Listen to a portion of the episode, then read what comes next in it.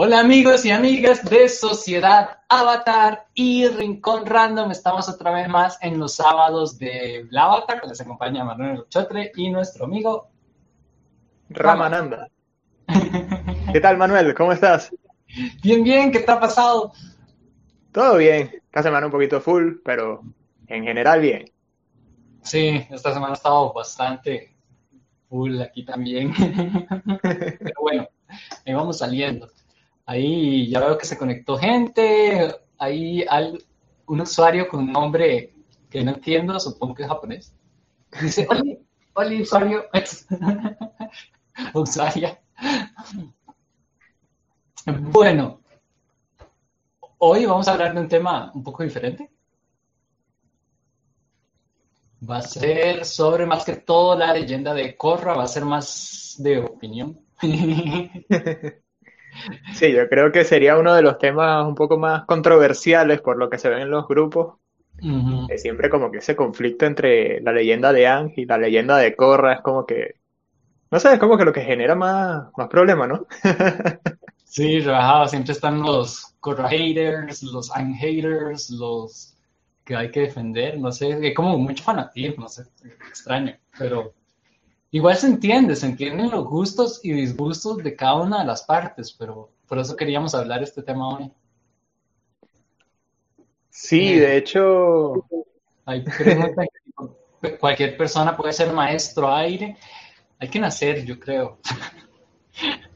Sí, yo creo que esa es una de las cosas que no quedó clara de la serie, ¿no? Como que. Tal vez. Bueno, de hecho, una de las teorías más fuertes con esa parte es como que tal vez tenían como una especie de, ¿cómo se le dice? Como de, lazo familiar, pues, ajá, con algún maestro. No, no sé, pues realmente esa parte quedó muy, muy poco clara. Sí, a mí me pareció interesante que lo hicieran, pero sí, sí faltó una explicación de por qué el Raba o lo que fuera, la energía los eligiera a ellos, ya que vemos que muchos ni siquiera querían ser maestros aire. Entonces, Sí, de hecho, básicamente lo que dicen, eh, o sea, como que la única explicación que dan no es para el balance. Y es como que, bueno, o sea, sí, pero. Ajá, qué más? sí, exacto, que le, están aportando ellos al, maestro ahí.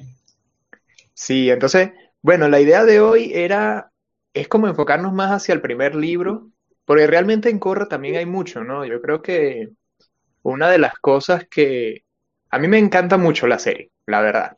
Este, obviamente no se puede decir que es superior a, a pero sí en muchos aspectos eh, se ve como que un avance muy distinto, mucho más profundo. Gracias. Y, y que, mira, en mi opinión personal, yo creo que simplemente hay que verlo como algo diferente, no necesariamente aunque es una continuación, no verlo como una continuación, pues, no como que simplemente es parte de la misma historia anterior, sino como que, bueno, o sea, a esta acabó, ok, vamos a decir por línea de tiempo, esta viene después, pero es algo totalmente distinto. Y yo creo que eso es una de las cosas que para muchas personas les causa como que ese choque, ¿no? Con, con lo que hemos comentado incluso en las dinámicas, ¿no? De Ang, todo tan espiritual, tan a lo interno y de repente en Corra nos muestran algo opuesto, porque realmente es algo totalmente contrario. Claro, sí, de hecho si nos ponemos a ver la personalidad de, eh, primero, la, parte que yo creo que más nos marcan ellos para saber que esto es algo, eh, si bien dentro del Avatarverse, como le dicen por ahí, del universo Avatar, es algo diferente a Ang, es que ya no es Ang, o sea, Ang murió, punto, entendamos eso, ¿verdad? Ang murió, todo esto murió y a pesar de que salen algunas personas de, eh, qué sé yo, Katara, Toph y algunos otros personajes, es como más diferente, ¿verdad? Entendamos eso. Y segundo, algo que a mí me chocó al principio, los, tal vez los dos, tres primeros capítulos, yo ya quería dejarla de ver, pero dije, no, voy a seguir viendo, es la personalidad del avatar, o sea, es totalmente distinta. Anger de ser así juguetón, a veces introvertido, alguien con mucha sabiduría, a esta corra que es así espontánea, extrovertida, explosiva, cero humildad, más bien súper arrogante. pero siento que viene parte del ciclo de la reencarnación del avatar. Vemos que nacía hombre, a veces mujer, hombre, mujer, nace fuego, aire, bueno, no estoy diciendo en el orden, pero así también nacen las personalidades. De hecho, no me acuerdo quién lo explica en una parte, es como, bueno, al avatar anterior, cuando era Ang, ¿verdad? Cuando el avatar era Ang, le costaba mucho el fuego por su personalidad. A este avatar tiene la personalidad casi que inversa al avatar anterior, entonces creo que hay que entender eso. Uy, ahí perdón para enviar los saludos mientras. Ali Sánchez, saludos, saludos Ali, ahí que siempre... Saludos Ali. Y ahí a Lupita, José Daniel Mora, Michael, Mauro, Didier, Brian y Alberto. Un montón de gente hoy. Ahí pueden dejar su opinión, ¿verdad? De lo que les pareció. Estamos enfocándonos en el primer libro de Corra, no vamos a hablar más adelante todavía para, para no echarlo. Sí, es muy extenso. Si nos ponemos a hablar de los cuatro libros, va, a ser una opinión muy superficial. Sí, exacto. bueno, y esto que comentas, Manuel, me parece muy interesante eh, en lo que respecta a la personalidad de, de Corra, ¿no? Como personaje, en contraste con Ang. Porque una de las primeras, no sé si llamarlos quejas o, vamos a decir opiniones en contra eh, de la serie es que dicen que tiran a la basura todo lo espiritual eh, que mostraban en Ang, ¿no? Como que, oye, se inspiraron tanto en el Oriente, en todo lo que nos muestran y de repente, ¡pum!, nos caen con algo totalmente distinto. Y la verdad es que cuando uno lee pues, y estudia sobre este tema ¿no? de la reencarnación, más bien es algo totalmente certero que sea así, puesto que no porque Ang en su vida haya sido alguien, eh, vamos a decir, sabio, ¿no? maduro en ciertos aspectos, ¿no? en lo que respecta a la parte espiritual principalmente, em, no quiere decir que tú en tu vida siguiente, para los que creen en la reencarnación, eh, vayas a ser exactamente igual o simplemente lo mismo pero mejorado, ¿no? O sea, como que sí hay un crecimiento en ciertos aspectos, pero eh, se da la oportunidad, ¿no? De formar otra personalidad. Eh, tienes una vida distinta porque tenemos que considerar otra cosa. Han, literalmente o prácticamente, este, desde que nació estuvo fue en un templo. Se ha criado con monjes, con gente eh, pacífica o pacifista, eh, vegetariano, este, siempre muy en contacto con la parte espiritual. Y Corra estuvo aislada del mundo, en el Polo Norte, donde básicamente las únicas... De hecho, ya lo dice en la serie, su única amiga es un perro oso polar, ¿no? Naga. Sí, Naga. Y, o sea, el resto de interacciones eran puros soldados, maestros, gente mayor, gente vieja. Entonces no es como que, ¿sabes? La, la misma Em, ¿cómo decirlo? Vamos a decir, los mismos elementos que pueden dar pie a una personalidad similar a la de Anne, pues son, son situaciones de vida totalmente diferentes. Y eso nos pasa incluso a nosotros. las mismas experiencias de la vida amoldan nuestra personalidad. Mm. Aquí veo que hay unos comentarios, hay uno que me parece muy interesante, pero vamos en orden. Perdón, gente, es que no he almorzado y tengo mucha hambre. Dice, eh, tienen que tomar, eh, pues se tienen que tomar como es, la serie de Ang terminó y es muy buena, pero corre una nueva historia. Dice, si querían poner a alguien de contraste, no hubieran puesto la leyenda de, Koshi, de Kyoshi, hubiera sido más tolerable. Ese es un punto que quiero tocar, pero termino de leer los comentarios. A mí me causa mucho conflicto que Corra domine los tres elementos de los cuatro. Mm, eso es un aspecto que también a mí al principio. En teoría, pronto saldrá un libro sobre la Kyoshi. Ya el libro salió, ya está a la venta. Mm, de hecho, creo que en el grupo de Sociedad Avatar eh, han, hablado bastante del, libro. Y bueno, sería genial. Y la Orden del Loto Blanco, sí, la Orden del Loto Blanco, eso sí, yo creo que estoy de acuerdo que fue un fracaso total, pero también es interesante la evolución del Loto Blanco y lo vamos a ver con contextos de órdenes tal vez no solo religiosas, sino de órdenes militares y órdenes que han pasado a nivel mundial, porque son cosas que pasan en el mundo. Híjole, por leer los comentarios se me olvidó lo que iba a decir. Lo de, Lo de Kiyoshi. Lo de Kiyoshi. Mm, ese es un aspecto que me parece interesante. Pasa lo mismo, vean. Todos amamos a Kiyoshi por el contexto, bueno, yo no tanto, pero por el contexto que hubo y por la explicación que se tomó en el avatar de Ang. Pero veámonos esto, si hubiéramos visto una serie de Kiyoshi con ese avatar hiperbélico, hiperguerrera, súper fuerte, destructora de sus enemigos al 100%, ¿verdad? Que se bañaban a sangre, esto exagerado. y después hubiéramos visto a Ang, ¿qué hubiera pasado? Pongámonos fríos. Hubiéramos dicho, este Ang es un débil, no nos gusta Ang porque no, no entra en guerra, no sabe luchar, es un inmaduro, es un niño, además Yoshi tenía toda esta evolución. Entonces, veamos que realmente en su línea de reencarnaciones, como se estaba diciendo Ram, hay muchas, hay cosas de la personalidad que sí se traen, por ejemplo, ese vínculo que se tiene desde el Avatar One de traer, de querer restablecer el equilibrio y todo, pero hay cosas que se construyen de acuerdo al, al momento en que el Avatar nace y al contexto donde nace, o sea, Corra, si nos ponemos a ver en el Polo Norte, donde casi probablemente era el centro de atención porque era una de las únicas niñas.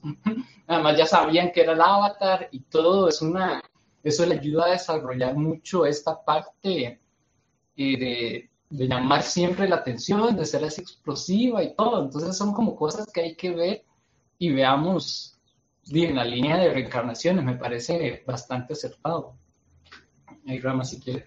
Sí, y mira, por lo menos una de las cosas que yo veo eh, en general, no, vamos a decir en, películas, caricaturas, especialmente en animación, em, hay una cosa que muchas eh, veces como que pasamos por alto o no se entiende bien, que es la parte del realismo, que es, no, no es solamente que tú digas eso es real o eso es posible, sino que dentro de ese mundo, según lo que nos explican en ese mundo, es posible o tiene sentido. Porque muchas veces eh, de hecho, es uno, vamos a decir, como dicen en inglés, ¿no? Los pet peeve, esas cositas que me causan molestia, de que ven los comentarios, que, que dicen como que, que no tiene sentido que Corra actúe como actúe. No, porque el avatar va a actuar como una niña caprichosa, ¿no? Y es que tú te pones a ver y es que no es el avatar, es literalmente una niña caprichosa que es el avatar. Y como estamos comentando, pues cuando vemos todo el contexto, porque es una niña caprichosa, uno ya tiene que pensarlo frío, no, no, no desde el punto de vista emocional de que yo quisiera que el avatar represente X, Y, Z, sino la historia que nos están mostrando. Esta niña explosiva, impulsiva, tiene eh, lógica que actúe así y pues cuando empiezas a ver las cosas tú dices, oye, sí tiene sentido que, que actúe como actúe, pues. Y vamos a decir, el primer, mm, la primera muestra de esto es cuando ella precisamente se escapa del Polo Norte y se fuga a Ciudad República. Que cuando ella llega, ella llega, o sea, literal, ajá, soy el avatar y soy así, pero no sabía que había que pagar la comida. Cuando habla con la gente siempre da como que un poquito de pena ajena porque sabes que no interactúa bien con la gente. Pero vuelvo y repito, o sea, cuando tú ves el contexto general del personaje, cómo Corra, ¿no? Llega a ese punto, tú dices, sí, tiene lógica, pues que sea así. Porque alguien que estuvo aislada toda su vida, obviamente no va a llegar a un sitio nuevo y va a saber cuáles son las costumbres. Claro. No, y además eso, si nos ponemos a ver, ella fue educada y fue vista por, bueno, cuando se la llevan del Polo Norte ya a su parte de entrenamiento fuerte, ella fue vista no como una niña que necesitaba el crecimiento de todo y todo, o sea, cualquier niño o niña necesita cariño, necesita ciertas cosas, no son una máquina de, ¿cómo se llama?, de guerra.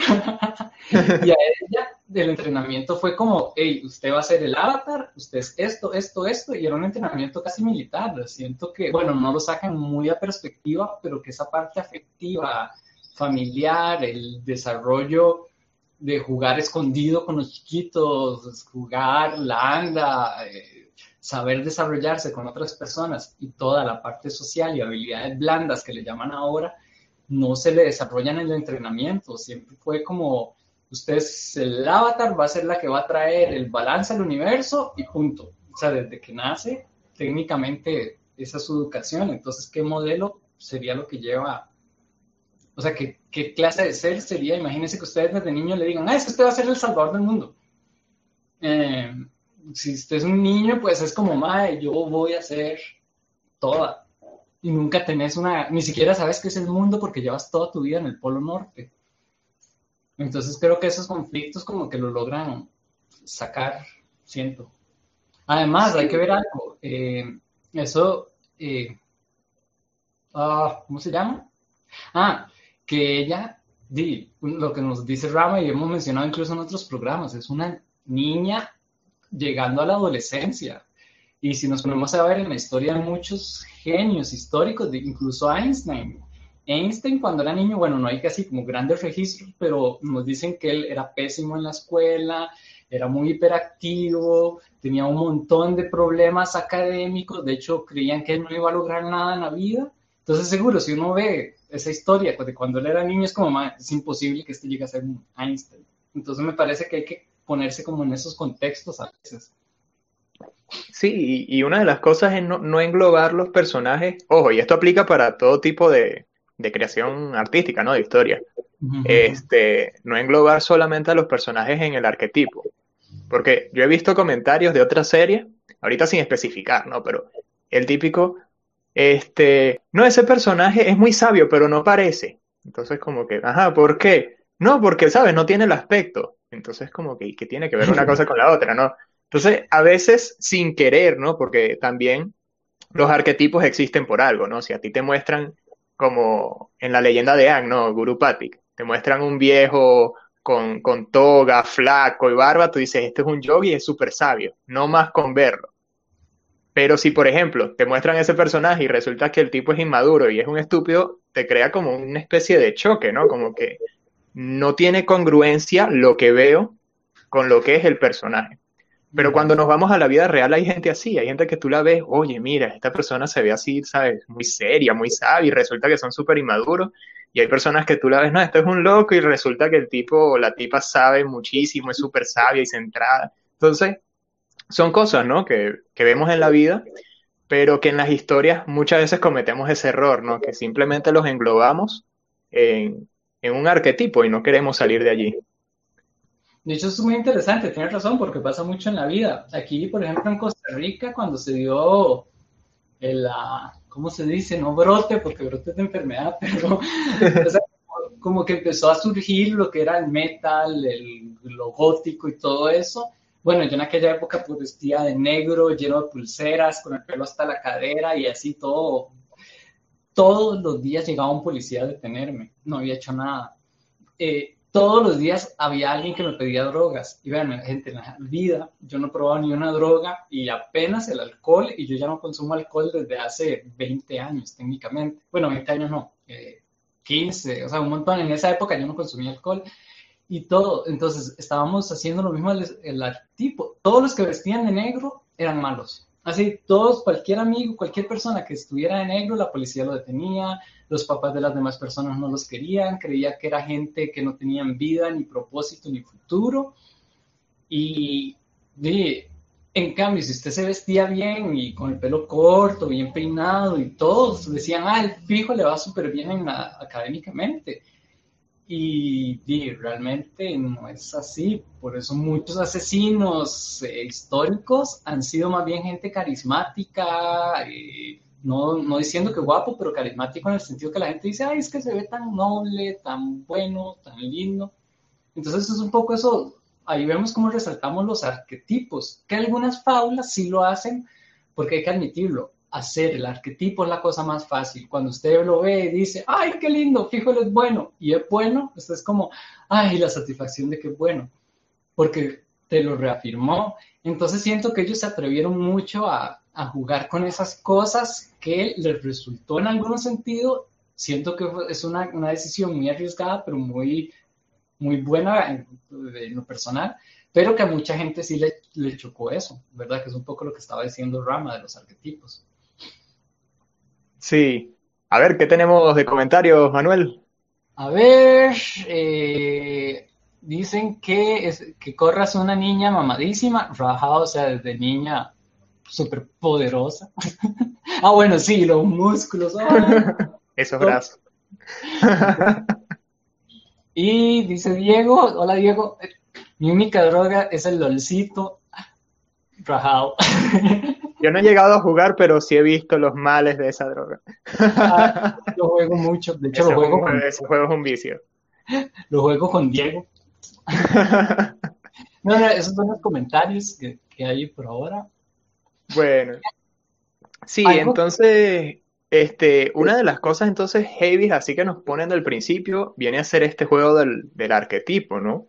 Y el segundo choque, porque ahí yo sí digo, ¿no? Porque fue muy fuerte también, esa parte hay que admitirlo, a uno le puede encantar Corra, pero hay muchos choques, ¿no? Te ves el choque del arquetipo, te comparan Corra con Ang, ves los personajes que te están mostrando nuevos, y el siguiente choque cuando llega a Ciudad República, entonces ya es un mundo totalmente diferente, porque incluso las primeras escenas del primer capítulo es en el Polo Norte y es, vamos a decir, un ambiente que ya es muy similar a lo que nos muestran en la leyenda de Ang, un sitio más tribal, si, se, si cabe la palabra.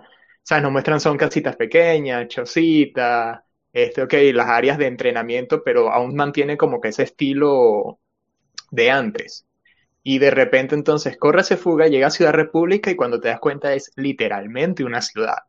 No es que es un sitio así como la Nación del Fuego, no, no, era literalmente una ciudad con edificios, con carros, con radio, o sea, ahí es otro mundo. Pues entonces, ahí yo sí digo, es como muchos choques grandes muy seguidos para, para el televidente. Sí, de hecho, es que es lo que hablamos un poco en el programa pasado de la música. Mm, que de repente estamos, y es que hay que admitirlo, nos gusta mucho el pasado épico y esa, esa parte casi que medieval, porque ahí nos podríamos ver en un contexto un poco medieval, asiático o incluso un poco más eh, de la época del imperialismo, de, bueno, imperialismo no, no, porque todavía existe, de imperial. la época imperial es como nos trae mucha añoranza y esas cosas, peleas con espadas y todo. Pero a la hora de acercarnos a algo más eh, diferente totalmente, eh, y si estábamos esperando algo otra vez con esa parte épica, pues no decir, di no, nos rompieron totalmente el estilo, incluyendo el Pro Control, que ahorita vamos a hablar un poco de eso. Pero todas esas cosas llegan a hacer un primer impacto negativo, porque a mí también me pasó, ¿verdad? O sea, cuando vi que llegó a una ciudad, vi el Pro Control y todo, yo, arruinaron la serie. Totalmente la arruinaron, pero le di la oportunidad, afortunadamente, ¿verdad? Sí, y una de las cosas que, que también como que desliga un poco es el mismo misticismo que nos muestran en Ang y que cuando llegamos a Korra ya se ve como algo súper natural la parte de los poderes. No es que en, en, en, la leyenda de Ang eh, los que podían controlar eran como que algo muy misterioso, pero sí tenía como que cierta cierto aire, ¿no? Como que, oye, mira, puede, él puede, él es un maestro, ¿no? De, tal elemento. Y cuando llegamos en la leyenda, sí, cuando llegamos en la leyenda de Anne, que es algo súper normal, ¿no? Algo común, este, incluso vemos que usan el, control de la electricidad para, para dar poder a, la, a las centrales eléctricas, ¿no?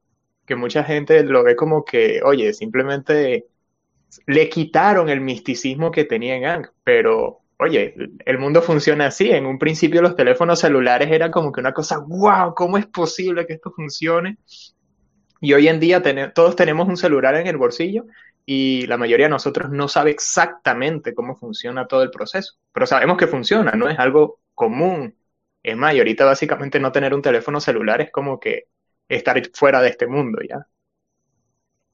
De hecho, eso que menciona me parece gracioso porque eh, no sé si ustedes han visto una serie que a mis papás les encantaba, entonces yo la empecé a ver con ellos, que se llamaba, es de los 60, creo, se llamaba el Superagente 86. Era como lo máximo cuando el chaval sacaba un teléfono celular que era del tamaño de su zapato. No, yo creo que literalmente era el zapato que lo convertía. Sí. en esa época de las series, más bien mostrar un celular era como símbolo de, wow, un estatus. Conforme vino a evolucionar la tecnología, ahora usted no saca un celular en una serie o en una película, es algo totalmente irreal y absurdo. Además, si alguien saca una cámara para tomar fotos de las viejas y no saca un celular, usted dice, ¿qué está pasando? Entonces es lo mismo, nos está atrayendo algo real. Y algo que les quería mencionar del loto blanco, que lo mencioné hace rato, que dije que me gustaría eso, la evolución del loto blanco, a mí también me duele todavía, a mí me hubiera gustado que fuera más épico, pero si nos ponemos a ver, ha pasado mucho eh, con casi todas, incluso las ideologías. En un principio tenemos, eh, si nos ponemos a ver históricamente, hay ideologías que nacen a raíz de, por ejemplo, en, eh, ¿cómo se llama esta época? El Renacimiento, cuando cuando empiezan a caer los señores feudales y empieza el surgimiento de la burguesía. En un principio, todo esto, eh, la democracia, la caída de los reyes, de las monarquías y todo tenía algo, wow, me imagino que en esa época debió haber sido un boom revolucionario increíble que uno ni siquiera se, se podría imaginar, el pensar ser igual a un rey, que ya no hay alguien mejor ni nadie peor, pero si nos ponemos a ver ahora cómo se ha degradado todo este, ideología, este pensamiento, como la democracia ahora más bien ya es casi mm, utilizada para otras cosas, ¿verdad? Sin mencionar otras ideologías que para no entrar en conflicto, ¿verdad? Con esas partes. Pero entonces todas estas cosas que nacen a raíz de una, de una problemática o de algo que está dañando al mundo, a lo largo del tiempo, por la, misma ley de la entropía, ¿verdad? Una ley física, eh, se llega a degradar. Todo en un principio probablemente tenía esa, incluso cosas que ahora sentamos malas, tal vez en un principio tenían esas cosas eh, revolucionarias y súper épicas y la gente estaba dispuesta a morir por lo que fuera y eran súper fuertes. Y al final, muchos de aquí son de Latinoamérica, hemos visto como a raíz de dictaduras nació una revolución, ¿verdad? Una, una guerrilla, digamos, para, para, la equidad del pueblo. Pero en muchos países cae la dictadura, queda la guerrilla y se forma otra dictadura y se degrada y usted ya no siente nada épico ese movimiento. Entonces siento que lo mismo llega a pasar con el loto blanco. Podría ser un poco contexto histórico. Sí, y una de las cosas que me gustaría que pusieras el último comentario que va justamente a la respuesta que quiero dar. Este. Es de Fernando Torres Beltrán. Nos dice, lo que no me gusta es que Corra parece que le da lo mismo, que nunca tuvo una infancia como tal o rara vez hable sobre su tiempo entrenando. Siento que con eso empatizaríamos más, mejor con Corra. Y este, aquí va también un poco, ¿no? De, relacionado con lo que dice Manuel, porque Vamos a decir, vamos a dar esta respuesta en, en dos partes.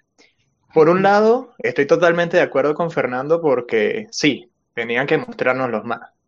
Porque vamos a decir, cuando tú llegas a este punto, ¿no? De, esto que hemos conversado, es porque, bueno, uno porque es súper geek con, con, estos temas, ¿no? con las creaciones de animación, las historias y eso, entonces uno va desarrollando como que ¿sabes? Los, sitios donde tú tienes que ver para unir los puntos de una historia. Es como, como cuando estamos en el colegio, en clases de, castellano, que, que, nos ponen a analizar libros y entonces el autor dice, la cortina es azul. No, porque es que resulta que, es un símbolo de una depresión o que es una cosa que no tiene nada que ver posiblemente con lo que, con lo que realmente quiso decir el autor, pero de cierta manera subliminal, por alguna razón, este, se eligió, ¿no? Vamos a decir, esa, esa forma de contar la historia. Claro, el ejemplo de la cortina es un poquito exagerado. Pero usted tiene una cortina azul ahí atrás. ¿eh? Sí, por eso. ¿Qué quiere decir con cortina azul? Que los que eh, tenían esta casa antes la dejaron. Ah. este, sí, y eso por un lado, ¿no? Porque digamos que es lo que nos muestran y que hay que considerar también otro detalle súper importante que muchas personas no saben sobre la leyenda de Korra. Y es que el propio proceso de creación de la serie fue mm. súper, súper, súper saboteado por Nickelodeon. De aquí sí hay que decirlo claro, porque la idea era desde un principio hacer cuatro libros, le dijeron, no, vas a hacer uno solo. Aún con el éxito que fue la leyenda de Ang, no, nada más le dieron permiso para uno. Entonces ellos, bueno, vamos a hacer esta historia. Cuando ya estaban terminando eh, este libro, pues que se supone que era uno solo, ya estaban cerrando con el arco de, de Amón, van y le dicen, bueno, está bien, te damos permiso para otra, otra temporada más. Entonces, ¿sabes? Tuvieron como que improvisar. Entonces, por eso esos primeros dos libros se sienten súper apurados. Porque entonces cuando están haciendo el segundo libro, que de hecho cierra con el rompimiento de todas las vidas pasadas de Korra, se supone que ese era el final. Allí debía terminar este, la, la historia de Korra. Entonces, cuando están ya llegando a ese punto, les dicen, bueno, está bien, pueden hacer los dos últimos. Entonces, como que, ¿sabes? Queda una historia muy Frankenstein, ¿no? Un pedacito por aquí, un pedacito por allá, vamos a ver cómo pegamos todos y con eso hacemos una persona. Entonces, sí, ¿sabes? Son cosas que si rehicieran la serie, yo creo que se tomaría mucho en cuenta, por lo menos como nos comentan, alargar más la historia, ¿no? Que nos muestren más, así como nos mostraron la infancia de Anne, sus experiencias negativas, por lo menos cuando los niñitos no querían jugar con él, eh, cuando se enteraron que era el avatar. Entonces, son cosas que sí, en efecto, nos ayudarían a empatizar más con Korra y entender mejor el personaje sin tener que estarle buscando tanta explicación allí subliminal, ¿no? Claro, de hecho, en eso estoy bastante de acuerdo, porque sí, a pesar de que yo amo la leyenda, de Korra, sí se siente, sobre todo el primero, que fue muy apurado, muy a la carrera, no pudieron sacar tantos flashbacks, que incluso uno ve su entrenamiento como maestro de aire, ve cuando, cuando le dicen que es el avatar, porque él quiso huir, tiene como una mayor construcción desde su infancia hasta, hasta los 100 años que estuvo encerrado en el témpano de hielo. Entonces sí, ahí sí, sí, sí, estoy de acuerdo con eso. Ahí Daniela nos dice, oh, esto está interesante. Corra ama ser el avatar, no como Ang que lo odió. Corra se ve feliz y, y ansiosa como varios jóvenes inocentes y luego ve cómo sufre enfrentando cómo ser el avatar. Ese proceso para mí ha sido uno de los mayores aciertos de la serie porque es la evolución de eh, afrontar ya el mundo real. Una vez más, ella desde niña no, había, no sabía que era más que estar en un encierro y de repente solo te dicen lo bueno de que va a ser ser el avatar, de que vas a poder traer equilibrio, de que puedes controlar todas las cosas y todo, pero cuando se da cuenta la responsabilidad, ¿cuántos años tiene Corra, por cierto? 17 creo. 17, o sea, se da cuenta la responsabilidad de lo que es ser el avatar a una edad tan joven. Y la parte que más, más me impactó, creo que es en el libro, bueno, dijimos que no le vamos a hablar de esos libros, pero solo para mencionar esto un poco, que más me impacta es cuando ella cae en la depresión profunda, en la silla de ruedas, que estuvo envenenada y todo esto, porque y muchas, a nosotros nos, bueno, no sé si a todos, habrá gente que tiene la suerte de no haber vivido una depresión una crisis existencial en su momento, pero cuando usted está en las etapas infantiles, generalmente eh, tiene como esa energía, tiene muchos problemas probablemente, pero lo soluciona jugando. Pero cuando empezás a traerle a, a la adolescencia y esas etapas, muchas, se despiertan muchas cosas y muchas problemáticas entonces siento que esa relación la, la pusieron muy, muy cool, la verdad. Y me hizo identificarme mucho con Corra, la verdad. Sentí muchos sus dolores. Y me encantó ver que, pues, cómo los llega a superar, ¿verdad? Porque es toda una historia también de, de superación en ella.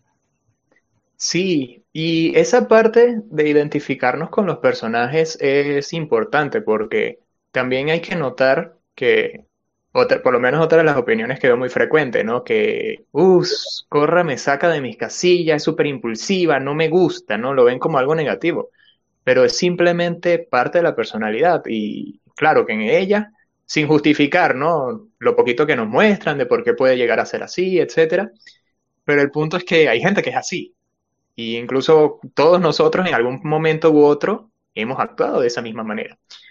Y lo que sucede, volvemos otra vez al arquetipo, ¿no? Porque en los arquetipos el protagonista suele ser el más perfecto, o el que cuando se equivoca, más bien sus errores lo, eh, lo sitúan en un sitio moralmente o, o, de alguna manera, ¿no? Este, por encima.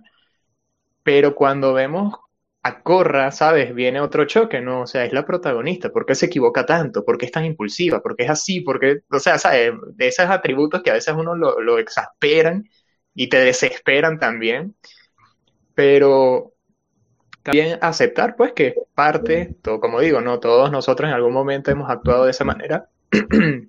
y también, también ver que es posible que nos toque como que, como quien dice, ¿no? Nos toca la fibra, como que nos identifica con ese aspecto de, de nosotros que a veces no, no, nos gusta, que también es válido, ¿no? Y, y en el caso de uno, como una persona que está eh, frente a una historia que nos están contando, oye, también es válido que no siempre te hagan sentir puras cosas positivas o que solamente te quieras identificar con los personajes poderosos y sabios y todo eso, sino también darse cuenta que uno, bueno, de cierta manera se identifica también con, con estas actitudes a veces negativas. De hecho, eso es algo bastante fuerte en Corre que lo sacan más que nada, porque como dices, di, generalmente los errores los podían superar y no traía consecuencias a largo plazo, pero si no vemos, Corra, come, Corra comete un error tan fatal que, digamos, la desconecta de todas sus vidas anteriores. Comete errores que van a tener consecuencias a futuro. El, en la convergencia en esa, que en hasta el siguiente libro vemos las consecuencias negativas de lo que pasó o sea, que la convergencia traía cosas buenas, pero también traía cosas negativas. Entonces, en, este, en esta serie nos, nos, no sé cómo se dirá, nos trae una, un recuerdo más a lo que es la vida real, de que a veces las cosas, y hay que verlas como son, no son ni blancas ni, ni negras, tienen matices, así como traen cosas que nos van a ayudar a crecer y van a ayudar a crecer a todo lo demás, también tiene consecuencias negativas muy fuertes y hay que aprender a lidiar con ellas. Entonces esto es como algo que nos choca porque es como sacarnos de nuestra zona de confort de ver series. Bueno, a, uno le pasa que a veces ve una serie para que todo sea bonito, perfecto y final feliz, que con Corra no pasa. Sin embargo, Ang, recordemos que realmente Ang hubiera muerto y hubiera roto también toda su conexión con las vidas anteriores, pero por algún motivo de la narración, ellos quisieron que siguiera con sus vidas anteriores, entonces sacan el agua el agua milagrosa de Katara, ¿verdad? Que Katara tenía. Entonces hay que ver que realmente son cosas que le culpamos a Korra, que hubieran pasado en Aang, pero son como más family friendly en Aang para que uno no tenga ese impacto. Tal vez leemos unos comentarios que estoy viendo, que hay bastantes. Um, ya el de Fernando lo leímos. Daniela dice, pero Korra ama ser el avatar. Ah, no, ese ya lo vimos, ¿verdad? Sí. Daniela también nos dice, Corra es muy tribu agua, su actar impulsivo es bastante relacionado con el comportamiento de agua según su percepción, como Katara cuando se enfurecía. De Completamente de acuerdo. Sí, de hecho vemos que en el fandom hay mucha gente que no le gusta Katara no más mínimo. Y, si nos ponemos a ver, nunca lo había analizado, Daniela, está interesante eso, porque sí, hay, tienen cosas que se relacionan mucho y que se parecen mucho. Sí, entonces, bueno, ya vamos a dejar un poquito el tema de los personajes como tal, porque creo que eso, eso pasa en todas las series, ¿no? Cuando tenemos personajes tan bien construidos, como decíamos, no sin justificar, hay cosas que faltó como más, más tiempo, ¿no? Más cosas que nos mostraran, pero en general se nota que son personajes muy bien construidos. Este, desde Korra, pasando por el, grupo, este, ¿no? Este, Asami, eh, Bolín, Mako, eh, Tenzin, este, Lin también, ¿no? Vemos que en general son personajes muy bien construidos, que yo creo que vamos a tener que hacer una dinámica exclusiva para solamente hablar de los personajes, porque si nos sentamos vamos a pasar horas porque son muy profundos, se ven que realmente pensaron eh, cómo construir bien y, y encajar estos personajes tanto vamos a decir, como un personaje de una historia, como en el, su, lugar en el mundo donde están. Entonces, dejando un poquito de lado a los personajes, vamos entonces a hablar un poco más también de, ciertas dinámicas nuevas que vemos en Corra. Eh, vamos a mencionarlas primero antes de, hablar más de ellas. Número uno, el Pro Control. Ya vemos que hacen de los poderes, es más, y hacen de los mejores maestros en sus poderes un deporte. Vemos que se normaliza el hecho de tener poderes como un simple servicio, simple entre comillas, ¿no? Eh, como decía ahorita, ¿no? La escena que nos muestran a los maestros relámpago eh, en los generadores de electricidad para la ciudad. Toda la dinámica, que es, vamos a decir, el, antagonismo de, este libro, eh, entonces el choque, ¿no? De los maestros con los no maestros, la gente que eso le genera como que, que disconformidad, ¿no? Porque ven que no es justo la manera en que tratan a uno y a los otros. Y por último, vamos a decir que es también toda la dinámica de, vamos a decir, va, muy relacionada con lo que mencionaba ahorita, ¿no? De la normalización de los poderes, pero también la normalización de los maestros como tal, ¿no? Que ya se ve que hay como una especie de integración, como comentabas Manuel hace un ratito, que cuando se hace el cambio, ¿no? Ya no, ya no ven como que a los maestros como que, uh, los maestros y los que no tienen poderes, ¿no? Sino que ya se busca una especie de igualdad, como que, ok, tú tienes poderes, yo no tengo poderes, pero eso no quiere decir que yo sea inútil. O sea, yo igualito tengo mi lugar aquí en esta historia, que nos los muestran también con otros personajes en la serie. Entonces, empezamos con el Pro Control, que creo que es uno de los temas más, más interesantes en, esta, en este primer libro. Claro, de hecho el Pro Control, una vez más, fue una de las cosas que me dijo, voy a odiar a Corra. Porque no sé si ustedes han visto, que eso ha pasado muchas series, hay una que se llama Zoids, que para mí es así súper épica, que viene de que los Zoids son así como defensoras, vienen de guerras, de cosas épicas, ah, y la segunda o tercera, bueno, hay una temporada, la siguiente, el remake, lo hacen, son puro deporte, la echaron a perder 100%, digamos. Esa sí la echó a perder.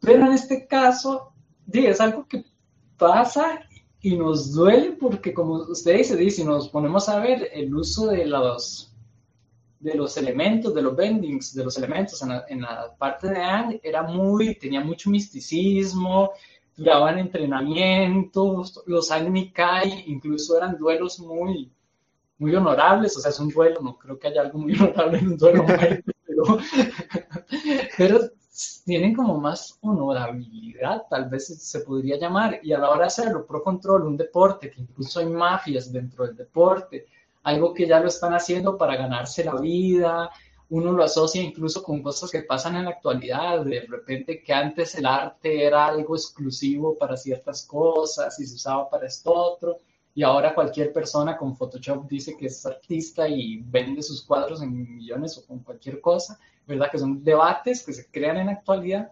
Pasa lo mismo en Corra, pero una vez más, esto no pasa porque lo están echando a perder, lo pasa porque la están aferrando a un contexto histórico real de la vida. Claro, o sea, se vale que a uno no le haya gustado eso, ¿verdad? No estamos diciendo que les tiene que gustar Corra y que Corra es mejor que Anne, ni mucho menos. Los dos amamos esta serie, las dos series por igual, pero es como para ver un poco el análisis y el contexto de por qué podría ser, porque al menos los eh, creadores de las leyendas pues saben por qué lo hicieron. Tal vez no es nada de esto que estamos diciendo nosotros. Pero estamos muy seguros que es un acercamiento aproximado, ya que esta gente a la hora de hacer series y más gente que se tomó tanto tiempo para hacer una serie, o sea, investigaron historia, investigaron semiótica, investigaron un montón de cosas para no crear algo más, o sea, algo tan comercial. O sea, se llevó su tiempo y su proceso, que a pesar de que fueron con tantos choques con Nickelodeon y cosas del comercio que se ven afectadas, lograron plasmar por lo menos pinceladas de las cosas que ellos querían. Pero sí, definitivamente el Pro Control para mí me costó, yo creo que me costó casi que volverla a ver para poder aceptar que el bending se convirtiera en un deporte. Sí, y de hecho eso lo vemos eh, ahorita en la vida real con las mismas artes marciales. y los deportes olímpicos también. Vemos que algo que en su tiempo era místico, incluso, ¿no? Muy, en algunas artes marciales hasta secretos, este, o para grupos muy selectos, vemos que ya ahorita se ha popularizado, se ha desvirtuado en muchos aspectos pero eso no quita que sea, vamos a decir, en un 100% eh, algo negativo, ¿no? O algo malo. Porque, de hecho, en mi caso yo soy artista marcial, ¿no? Desde muy pequeño, entonces, digamos, toda la vida uno ha visto, eh, toda mi familia es practicante de artes marciales también, entonces uno ve como que el choque con una, en mi caso, ¿no? Una familia que lo ve tradicionalmente, ¿no? Como tiene que ser un arte marcial, y cuando en el camino te encuentras personas que lo ven como un simple deporte de tirar puños y patadas. No quiere decir que como tal el arte haya sido desvirtuada, sino que ya pasa también a tener cierto peso de cada persona como individuo. Porque no quiere decir que, oh, como yo soy artista marcial, muy tradicional, no voy a participar en, en una competencia, por poner un ejemplo. Quiere decir que sí puedo hacerlo, porque mi entrenamiento personal, o sea, uno tiene cierta visión de las artes marciales, pero no, no te quita nada, ni te desvirtúa, ni quiere decir, oye, ya este como entró en una competencia, ya este es mentira que es un buen artista marcial, no tiene nada que ver. Vemos también que yo creo que es como que lo más similar al pro control que viene a ser como que las artes marciales mixtas, ¿no? por, por, el mismo proceso, ¿no? Las artes marciales muy tradicionales, que se ven como muy cuadradas, y de repente vemos también con su propia evolución, lo que ahorita son las artes marciales mixtas, que el que no sabe te va a decir que eso no sirve, que es mejor quedarse con las artes tradicionales. Pero el que sabe te puede decir que en su mayoría, porque obviamente hay aspectos que por lo menos yo en lo personal no estoy de acuerdo, pero en gran parte hay que entender que las artes mixtas en este caso es una evolución con un fin específico. En este caso, eh, si en las artes marciales tradicionales no es solamente los puños y patadas, sino también tu desarrollo como persona, vemos que ahorita en las artes mixtas esa segunda parte se deja de lado solamente para crear buenos combatientes. Y ahí nadie te puede decir que pelean mal. No, pelean mal porque no usan técnicas tradicionales o las posiciones o X y Z. No, simplemente es una evolución para lograr un fin y que precisamente lo vemos en el Pro Control. Corra fue entrenada su niñez, pues su juventud, muy tradicional. De hecho, cuando ella llega al, al estadio que, que, está ahí ¿sabes? practicando con Bolín, este, Corra tiene una posición muy cuadrada, muy abierta y tira los golpes así muy, muy rectos. Y cuando llega con Bolín le dice, no, relájate, mueve los puños, lanza y tú, tú lanza los discos. Entonces, ¿sabes? Son como que los cambios que uno ve también en la vida real, que no puede decir, no, ya eso no sirve porque desvirtuaron la, los poderes, ¿no? Ajá, y en la vida pasa lo mismo con las artes marciales, y no quiere decir que sea algo completamente incorrecto. Claro. Aquí hay un comentario que me parece interesante abarcarlo. Es, el, bueno, en realidad hay muchos comentarios, pero vamos, a, a vamos en orden, perdón. Dice Carlos Saucedo que blanquearon la serie con la leyenda de Korra. Eso lo, se habló en el capítulo pasado, lo hablamos también con Johan, el invitado que tuvimos que es músico. Él también explicó, y Rama también explicando un poco de esto. Ahora lo vamos a tocar porque se enlaza con el siguiente comentario de Carlos, que es en dónde quedó todo lo que nos han, nos enseñó. No sé, Rama, si quieres eh, empezar esa parte, ya que me gustó mucho como lo, lo abarcaron la vez pasada. Sí, sí. Ve, lo que pasa es que hay que notar, o sea, yo creo que la palabra clave para Corra es evolución, no solamente cambio. O sea, porque cambio es simplemente en muchos aspectos sustitución, ¿no? Sino verlo como un proceso, ¿no? Y ver ese proceso, proceso también en un contexto. Porque hay que tener algo en cuenta. Ang, la leyenda de Ang como tal, nos los muestran en un periodo de un año, si acaso, o sea, tiene 12 años y termina la serie con 12 años y tanto. Entonces, oye, hay un tiempo muy largo entre todo lo que sucede en la vida de Anne hasta que él muere, nace Corra y Corra crece hasta el punto en que comienza la serie. O sea, imagínate, es un periodo de tiempo súper grande en el que solamente no tenemos que ver los personajes, tenemos que ver el mundo, porque el fuerte de la serie en general, ¿no? De, lo que creó eh, Brian y Dante, es que no son los personajes, es el mundo que crearon. Y el mundo evoluciona, el mundo cambia, nuestro mundo cambia cada rato. Imagínate, ahorita en 2020 ve lo que ha pasado con, con lo de la cuarentena, la pandemia. El año pasado no nos hubiésemos imaginado eso. Es más, te lo puedo apostar que uno cuenta eso y piensan que es una película de ciencia ficción, una película de terror, algo así. Y bueno, y aquí estamos. Pues. Muy rápido. Sí, entonces, bueno, en, los, en, los, mundos, porque vamos a decir, este mundo, ¿no? Y, los mundos que nos crean en las historias, etcétera, esos cambios existen, ¿no? Y hay que uno tener la fuerza de, de a veces abrirse a esos cambios. Esa es mi opinión. Claro, de hecho eso es algo, bueno, estoy leyendo unos comentarios más abajo que junta, eh, perdón, este comentario lo acaban de hacer, me voy a saltar otros comentarios que están antes porque está relacionado con lo que Carlos nos acaba de decir del blanqueamiento. Es donde dice Eduardo Soto, como les digo, ahorita vamos a leer los otros comentarios, dice, que lo que no le gustó fue el gran avance tecnológico que si bien está justificado le quita ese toque de fantasía y mitología asiática. Y también menciona que además Ciudad República parece una ciudad de Nueva York. Aquí, bueno, primero que nada, Eduardo mismo lo dice, ¿verdad? Está justificado, pero es un choque que nos impacta. Entonces eso ya es algo muy subjetivo y estoy seguro que a la mayoría nos impactó. A mí también me impactó mucho. Yo quería más esa parte mística oriental de esa época. Sin embargo, si nos ponemos a ver en el mundo, ¿verdad?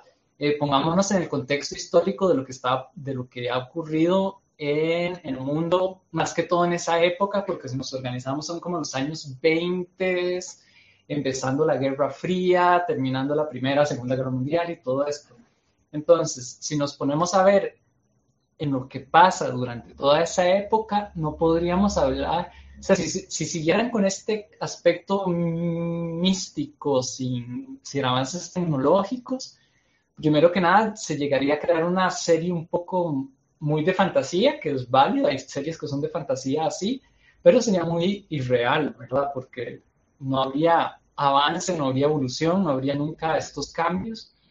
Y la otra parte que quería tocar es que en esa época, veamos lo que pasó incluso con Japón, eh, Japón era un imperio sumamente cerrado y, China y muchos de los imperios de, Oriente, ¿verdad? En esa época, eran imperios muy cerrados. A la hora de que hay una apertura de fronteras, lo tomo más que todo en Japón porque me estoy acordando lo que pasó con Pearl Harbor y todas esas épocas que pasaron, que ellos son como los que estamos más, más cercanos, siento yo, porque China se permaneció cerrado hasta los últimos 40 años, creo, 50, ha sido algo que ha pasado más.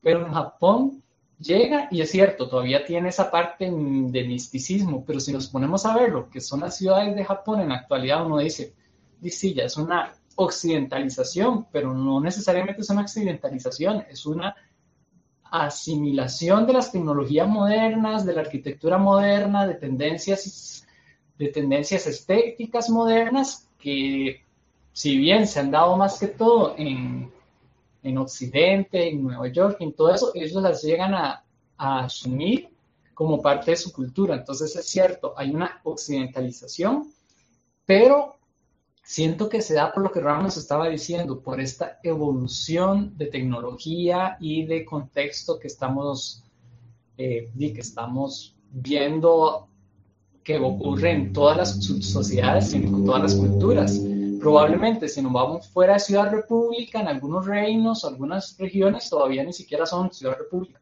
¿verdad? Todavía son reinos, todavía son de esa forma muy diferentes. Sin embargo, no lo veo del todo mal este blanqueamiento, porque no lo siento un blanqueamiento, siento que es una, una toma del contexto sociocultural en el que se está viviendo actualmente después de tantos años de evolución, ¿verdad? que nadie se había visto mucho más lento. Sí. De hecho, este cambio que mencionas con la parte de, Japón específicamente, me hiciste acordar eh, de la película El último samurái, que de hecho ese es uno de los puntos de la trama, que Japón está en ese proceso de apertura y la gente tiene justamente esa misma queja que muchos tenemos de el paso, ¿no? De Ankon Corra. Eh, Ajá, ok, estamos abriendo las fronteras, ahora hay carros, en el caso de, la película, ¿no? Ahora ya no son espadas y flechas, ahora son rifles y cañones, ¿cómo es eso? ¿A quién le cabe en la cabeza? Y ese choque es parte de, vamos a decir, de la subtrama de la película, pero es justamente lo que a nosotros con Corra nos causa el, mismo impacto, ¿no? Como que mucho cambio, muy rápido, muy diferente, pero el mundo es así, en nuestro mundo fue así. Y este, otra de las cosas también que, que hay que ver en este mismo proceso de cambio es que lo, pongo sabiendo, no es que no, realmente no soy, vamos a decir, constructor de mundos, ¿no? Porque no soy este, escritor ni nada así muy, muy profesional, pero sí me ha gustado leer un poco, ¿no? Sobre, vamos a decir, los detrás de cámara, de, las técnicas, ¿no? De, de construcción de mundos en este caso. Y una de las cosas es lo que comentaba al principio, ¿no? De qué tan real, bajo las condiciones del mundo que estoy creando, eh, puede ser aceptado lo que sucede. Me explico. En el caso de Corra, cuando tú creas una sociedad, este, esta sociedad va a querer, obviamente, avance, va a querer comodidad. No van a querer vivir toda, la, toda su vida simplemente por mantener un misticismo. Vamos a vivir en casas de madera, este, alumbrados con, con velas y fuego. Y no, o sea, si existe la oportunidad de que haya un avance por comodidad, lo van a tomar. Y en este caso hay que notar que cuando termina la guerra de los 100 años, en esos 100 años, la Nación del Fuego hizo muchísimo avance tecnológico, que obviamente al terminar la guerra, al abrir de nuevo la frontera, retomar relaciones con el mundo, la gente va a querer tomar las cosas que les causen comodidad. Y aquí nadie me puede decir que va a preferir que vivir, bueno, algunos sí, pero respetando ciertos límites, me van a decir que no prefieren la comodidad de llegar a tu cuarto y darle un botoncito y que se encienda la luz. ¿No? Por algo tan simple como eso, si nos los muestran en, de Ang, en Ang, nos van a decir, oye, está como que fuera de lugar. Pero cuando nos los muestran en Corda, dice, oye, tiene sentido. Pues sí, ya conocen la electricidad y tienen ciertos conocimientos de, de electrónica, un switch de la luz, porque tengo que estar prendiendo una vela? De hecho, eso se refleja mucho, eso lo voy a decir rápido porque hay unos comentarios que, que me gustaría leer, eh, que pasa mucho con Tenzin. Tenzin es como ese fan que todos teníamos cuando empezamos a ver Corre y que algunos todavía mantienen, de que queremos mantener el tradicionalismo ante todo lo que está pasando. O sea, él no aceptaba el pro control, él quería que siguieran durmiendo en las camas de piedra, él quería que todo siguiera de acuerdo a las tradiciones rígidas, que incluso su esposa le dice, Tenzin, tienes que ser un poco más flexible con los nuevos maestros aires, porque si no todos se van a ir y nadie va a querer ser eh, maestro aire. Y una vez más, algunas cosas sí tienen sentido de mantenerlas a las cosas tradicionales porque son saludables, porque tienen mejores cosas o algo así, pero no es obligatorio mantenerte aferrados a eso. Ahí hay unos comentarios. Volvamos otra vez a los comentarios de atrás. Disculpen que me salte esos. Ah, no, ¿sabe? Antes de ese, bueno, sí, no, volvamos atrás, perdón. Igual en este libro se ve que aún existe desigualdad entre maestros y no maestros, partiendo que el consejo estaba conformado solo por maestros, ningún representante no maestro o que la mafia estaba organizada por maestros. Entonces los igualitarios tienen un punto, la falta de justicia. Totalmente de acuerdo. Amo la leyenda de Corra, pero los primeros capítulos son muy densos. La Ciudad República y el Pro Control me costó aceptarlos por dos. Sí, lo que comentábamos ahorita, son muchos choques muy seguidos, es como que demasiado. claro. Ahí Eduardo le responde a Daniela que nos dijo lo de que no hay que no hay, que hay no maestros, dice que el jefe de consejo era Soca. Claro, el jefe de consejo era Soca, pero ¿por qué era, era Soca? Porque era es, exacto. O sea, era el único. Porque si no, olvídate. O sea, si nos ponemos a ver, uno dice, ay, sí, era Soca porque era muy sabio y todo, pero es una argolla increíble. Aquí en Costa Rica, por lo menos, eso es corrupción 100%. porque vos no puedes tener un familiar o un amigo, tiene que haber algo, ¿verdad? A mí lo que no me gustó fue el gran avance tecnológico, que si bien está justificado, le quita mucho el toque de fantasía mitológico asiático. Ah, bueno, este ya lo leímos, los de Eduardo Soto. La serie animada fue blanqueada y occidental occidentalizaron el universo de la obra, eso ya lo tomamos. Carla nos comenta, a mí me gustó esa parte que hay evolución en Corra y se adapta a la actualidad como pro control. Claro, es muy real, pero a veces nos cuesta. Daniela dice, ah, mira, justo lo que usted estaba comentando. Dice, hay un toque muy interesante. Después de la guerra, a los 100 años, el avance tecnológico fue enorme por la guerra. Lo mismo ocurrió en el, mundo, en el mundo post Segunda Guerra Mundial. Lo mismo pasó exactamente. Alguien pregunta quiénes corren en nuestro Twitch. Eh, dice, hola, perdón. Ponte los dos auriculares. No entendí lo, ponte los dos auriculares. ¿Lo dice a mí? Ah, no, se lo dice a usted. bueno, ¿quién es Corra? Corra es la, la secuencia, como decir, el siguiente avatar después de Ang. Hay toda una serie después de Ang que es la, la leyenda de Avatar de Corra por si no la has visto, ¿verdad? La quieres ver, es lo que estamos comentando, crea muchos debates, pero para, en lo personal vale la pena verla. Entonces, por si no la has visto, para que puedas verla. Aquí estamos hablando un poco de spoilers, entonces tal vez ¿verdad? después, pero entonces ella es Corra. ya, me hiciste acordar, disculpa, me hiciste acordar de la escena en Doctor Strange cuando le dicen las advertencias están al final. sí, sí, sí, Cuando ya estamos terminando el live. Ah, por cierto, este está lleno de spoilers. Perdón, pero salió hace muchos años. Eh, no, mentira. Bueno. Eh, Carla dice, exacto, el mundo mismo es así, estamos llenos de cambio y evolución, eso es lo que nos diferencia como humanos, los grandes avances tecnológicos y el cambio constante, que incluso en la realidad hay que ver, nos cuesta aceptarlo. No es lo mismo, por ejemplo, a mis abuelos les costaba mucho, no, mis abuelos siempre aceptaron todo,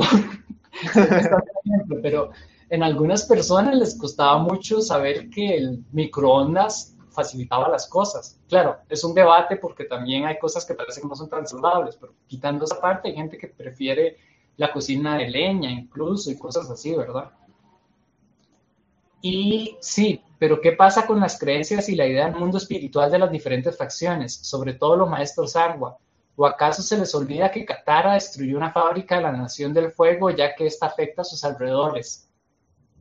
Ese. Sí, de hecho, bueno, el libro 2 toca mucho más a profundidad de este tema, pero aquí para responder la pregunta, porque me parece súper certera, es que, mira, es parte del mismo cambio, lo hemos visto incluso en el mundo. Cuando la sociedad va avanzando, se comienzan a perder las creencias, los mitos, las leyendas, quedan como, ya, ya ni siquiera tienen el estatus de leyenda, ya, no, esos eran los cuentos que me echaba mi, mi abuelo. Entonces, hasta el respeto por, por la cultura tradicional se pierde. Este, y bueno, parte, vamos a decir, de los sacrificios que se hacen con, con el modernismo, con la evolución, este tipo de cambios, que se desconecta mucho hacia todo este aspecto ¿no? que, que nos mostraban en Ang. Y aquí voy a decir algo que es muy opinión personal, ¿no? Porque no solamente de la serie, sino una opinión general, es que hay algo que a mí me parece que es lo que nos genera el choque, ¿no? De Ang con Korra. Y es que la serie toca de Ang, ¿no? La leyenda de Ang toca tan bonito y tan certeramente lo que es la parte de nosotros, lo interno, ¿no? Tan fantasioso, pero tan espiritual que se siente no como una espiritualidad falsa, ¿no? Sino como que algo que resuena en nosotros como que, oye, se siente real, ¿no? Hay algo como que me llama la atención de eso y es una de las cosas que yo siento que crea ese choque tan fuerte con la leyenda de Korra, que es como que hubo algo que la leyenda de Ang hizo que resonara en mí, pero que en Korra no es tan fuerte. Y aunque esté justificado, ¿no? Vamos a decir, por la historia y etcétera, el que no esté ahí nos crea como un vacío. O sea, y esa parte sí la entiendo, ¿no? Y es como mi opinión muy personal y que es algo muy bonito, ¿no? Que que podamos conectar con esa parte espiritual y yo creo que esto debería darnos pie a, los que sentimos eso de en nuestra vida real buscar conectar con esa parte, ¿no? También, no depender solamente de la leyenda de Ang, sino también buscar eso nosotros, ¿no? personalmente. De hecho, si quieren más de meditación y abrir los chakras, vean los tres anteriores. los tres capítulos anteriores en nuestro YouTube de Rincón Random. No, ya hablando, hablando fuera del anuncio, que es cierto, ahí hablamos mucho de la meditación porque a Rama y a mí nos encanta esa parte de Ang, sobre todo la meditación y todo esto. Hay un punto eh, interesante y lo voy a responder como en dos cosas. En esto que nos está diciendo, ¿quién fue el que nos dijo? Carlos. Sí, Carlos. A mí, algo que me dolió en el alma y todavía me duele es que Corra no siga siendo vegetariana. Pero sí, hay que verlo, son cosas diferentes, ¿verdad? A mí me hubiera encantado que Rama bien sea vegana. Porque, y la parte de la meditación también me encanta porque, como dice Rama, si nos despierta algo, pues buscar por ahí y todo. Pero algo que me gusta mucho es el cambio que no, siento que no quitan la espiritualidad del todo. Sí quitan algunos temas, no tocan el ambientalismo, no tocan eh, ciertas otras cosas, ¿verdad? Porque se tienen que enfocar a otros temas, ¿verdad? De, los libros, a veces es muy difícil abarcar todas las cosas y al hacer una nueva serie dicen, ya, busquemos temas que no abarcamos una vez pasada. Porque Nan casi no se toca nada político. Eh, bueno, ahí Daniela comentó que se puede ver sobre el nihilismo, podemos ver del anarquismo y todas estas cosas, ¿verdad? Del tema de los igualitarios que nunca se tocaron en Nan. Pero es que seguir tocando como los mismos temas, digamos que podrían dar una, un estancamiento a la serie. Claro, yo también los amaba en la serie Ana. Pero la espiritualidad me gusta mucho como la tocan con Corra, que pasa lo mismo que pasa con las artes marciales. A veces creemos, tenemos esa creencia de, y arquetipo, volviendo a lo que mencionamos al principio, que alguien espiritual tiene que ser alguien que se va a la montaña, como el gurú que sale en Ang, ¿verdad? Que solo está ahí, dedicado a la meditación, aislado del mundo. Pero con Corra podemos ver que la espiritualidad y la meditación puede ser algo que se dé incluso en este mundo y de otras formas, qué sé yo, ¿por qué meditar tiene que estar sentados y que nos pase la de Milo, ¿verdad? De estar durmiéndonos. Y no puede ser mientras dibujo, mientras voy a andar en bici, mientras practico pro control, porque yo ya soy maestro pro O sea, cosas así. Entonces, eso le pasa a Tenzin. Tenzin dice, no, para ser maestro de aire y entrar en contacto con, las, con tu parte espiritual, tenés que hacer estrictamente estos pasos. Y de repente es como, mira, no, no necesariamente esto. Y a mí me pasó mucho porque antes de entrar, bueno, yo voy a, yo practico lo que es Raja Yoga, eh, antes de practicar de eso, yo también, los primeros seis años practicando, siete años practicando eso, creía que esa parte espiritualidad y ese misticismo solo se podía dar con esa estructura rígida. Pero luego, a pesar de que ahí en todas las clases lo explicaban, luego que incluso jugando, jugábamos fútbol, fuimos a un retiro de meditación a Nueva York, cuando se podía, fuimos y durante como hora y algo sacábamos tiempo para jugar fútbol entre todos los que estábamos ahí, eh, para jugar deportes, para practicar otras cosas, porque la espiritualidad no es algo rígido, es algo que nosotros podemos llevar a nuestra vida diaria y que no sea como cosas apartes. Yo vivo de forma espiritual solo cuando estoy con incienso y en la montaña, pero cuando estoy en la ciudad estoy estresado.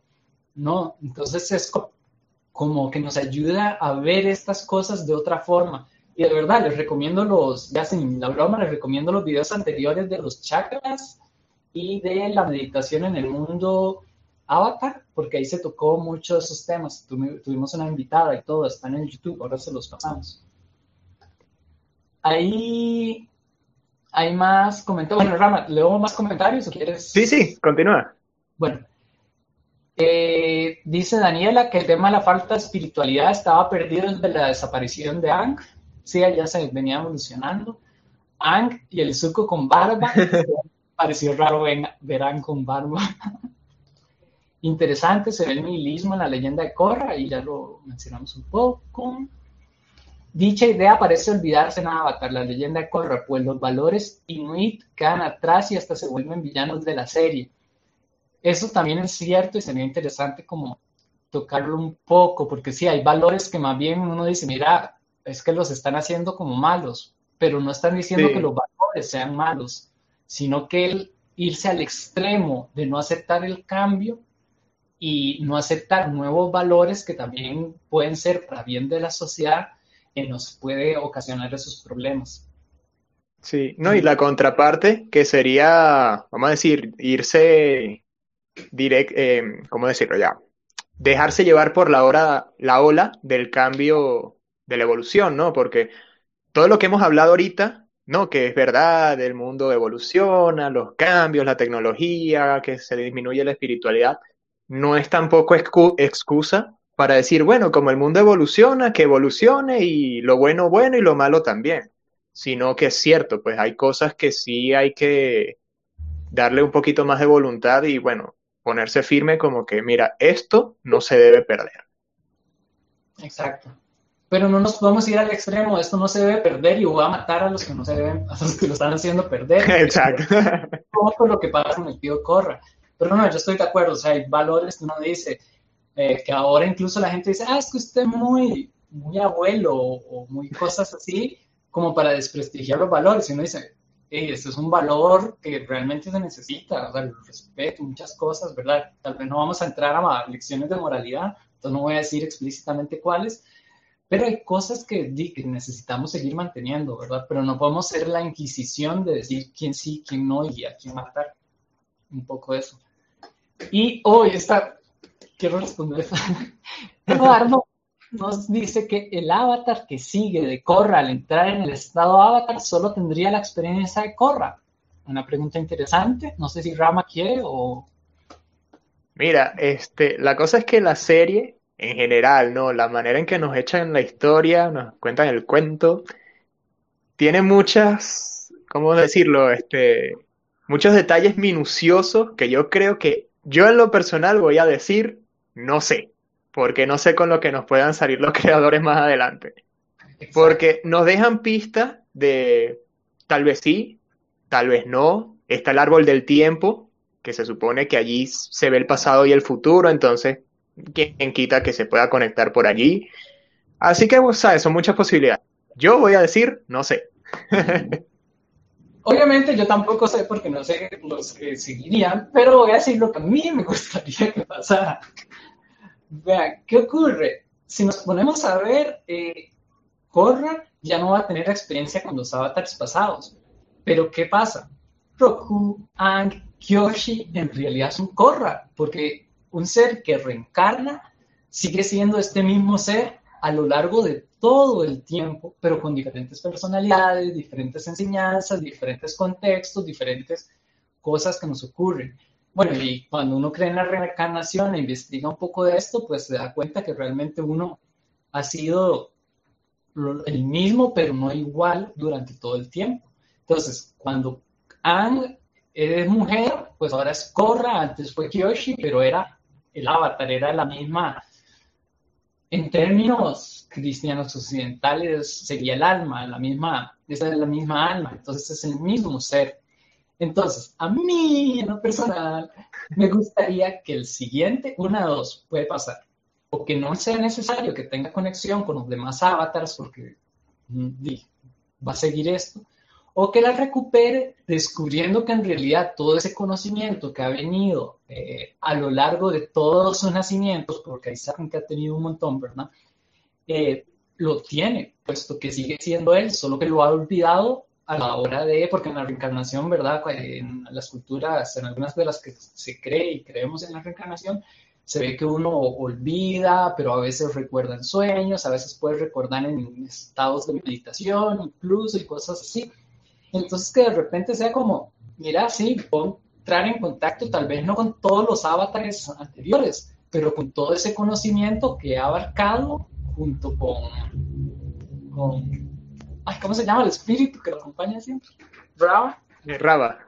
Ajá, junto con Raba, todo ese conocimiento todavía tengo, solo tengo que ver cómo conectarlo, que ahí lo hacen metafóricamente con cada uno de los avatars. Entonces me parecería que sería un giro interesante de la forma de conexión y otra vez más un giro y un cambio en la forma de ver la espiritualidad y esa conexión de, de los nacimientos.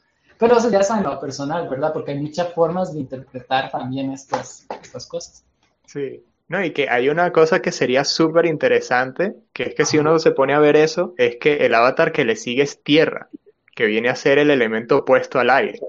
Entonces, como que, ¿sabes? Da pie, uy, algo interesante allí, como que se supone que debería ser como que el, el elemento menos espiritual en ese sentido. Entonces, eh, ¿sabes? Da pie a, a, una historia bastante interesante, da muchas posibilidades que por lo menos si uno se pone a, a, pensar en ese detalle, da como que, mira, son muchas cosas que pueden salir de allí.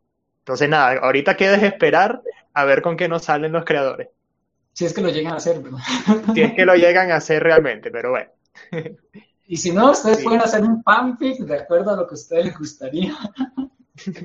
Yo no soy muy de fanfic, pero he visto algunos, así los he medio ojeado y, uy, demasiado genial. Hay muchas ideas súper geniales que, que sacan y yo no sé de dónde sacan tanta inspiración porque de verdad tiene también mucho sentido, muchas cosas que, que construyen, ¿no? Con, con los que nos muestran en la serie.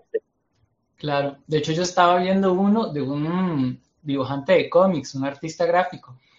Está haciendo un, bueno, no lo está haciendo, solo tiene como la, el arte conceptual genial, que, bueno, si nos ponemos a ver en historia, sería súper cool porque toma más que todo la historia de África. Entonces, vendríamos a ver la parte de Oriente, la parte occidental, la parte africana, y además saca toda la modernidad. Entonces, ese avatar eh, es eh, tiene una moto que él hace de piedra y se transporta con una moto de piedra que hace. Miren qué chiva. Se los voy a pasar el nombre, voy a buscar. Pero no, no sabemos porque no son. Sí, y ahorita queda esto a la imaginación hasta que a ver con qué nos, nos sorprenden. Bueno. Claro. A ver, continuamos un poquito más con el tema. Entonces, del libro 1. Ya ya nos queda no mucho tiempo, entonces para, para terminar el cierre, se darán cuenta que no estamos comentando el arco de los personajes ni la historia como tal, porque, vamos a decir, esa es propiamente la historia y más que la historia como tal, para mí en lo personal y bueno, para Manuel, que realmente comentamos mucho cuando antes de hacerlo estos en vivos, es todo esto que hablamos, ¿no? Vamos a decir todas estas cosas que le dan soporte a, la trama principal, que es realmente donde uno ve la, calidad de, del mundo, ¿no? Que nos están mostrando. Porque, como decíamos, ¿no? Vamos a decir, los arquetipos, las historias, eso viene desde la antigüedad. Entonces, si no, si no hubiese un cambio en todo este trasfondo, fuera la misma historia.